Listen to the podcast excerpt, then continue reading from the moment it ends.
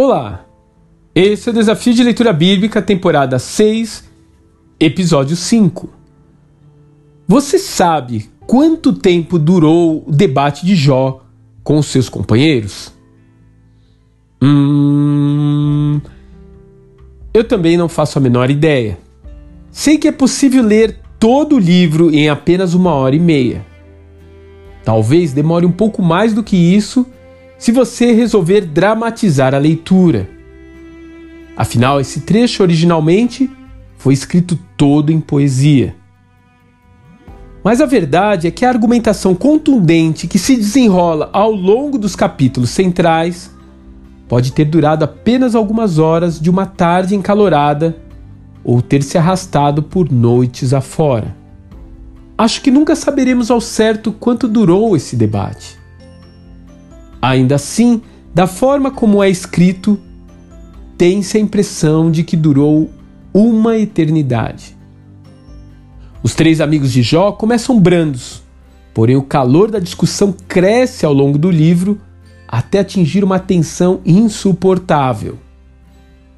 De fato, se já conhecemos a história, somos tentados a pular direto para o último capítulo para ver Jó sendo restaurado. Basta de ver tanto sofrimento. Mas não é também assim quando somos nós os protagonistas do enredo? Quando estamos doentes, quando estamos de luto, quando somos injustiçados. Ah, ali a dor parece que dura para sempre.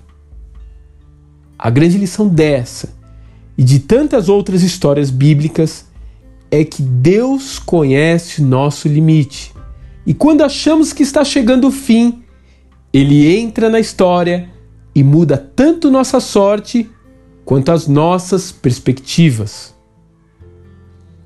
No momento em que o Eterno se apresenta ao patriarca, toda eloquência e suposição do grupo se torna sem sentido.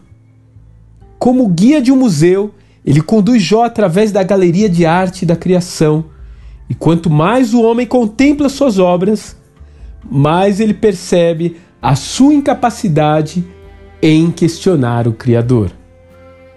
Mais do que isso, pela primeira vez na história, Jó tem certeza que seu sofrimento não havia passado despercebido pelo Eterno, e nem suas súplicas haviam sido lançadas no vácuo. De fato, a aparição gloriosa de Deus em uma tempestade mostrou-lhe sua importância aos olhos do Senhor do universo. E esse pensamento, de alguma forma, lhe traz consolo ao coração, como de fato também deveria trazer ao nosso. Saber que no meio das injustiças e incoerências desse mundo, Ele ainda tem o controle das nossas vidas. Que Deus te abençoe.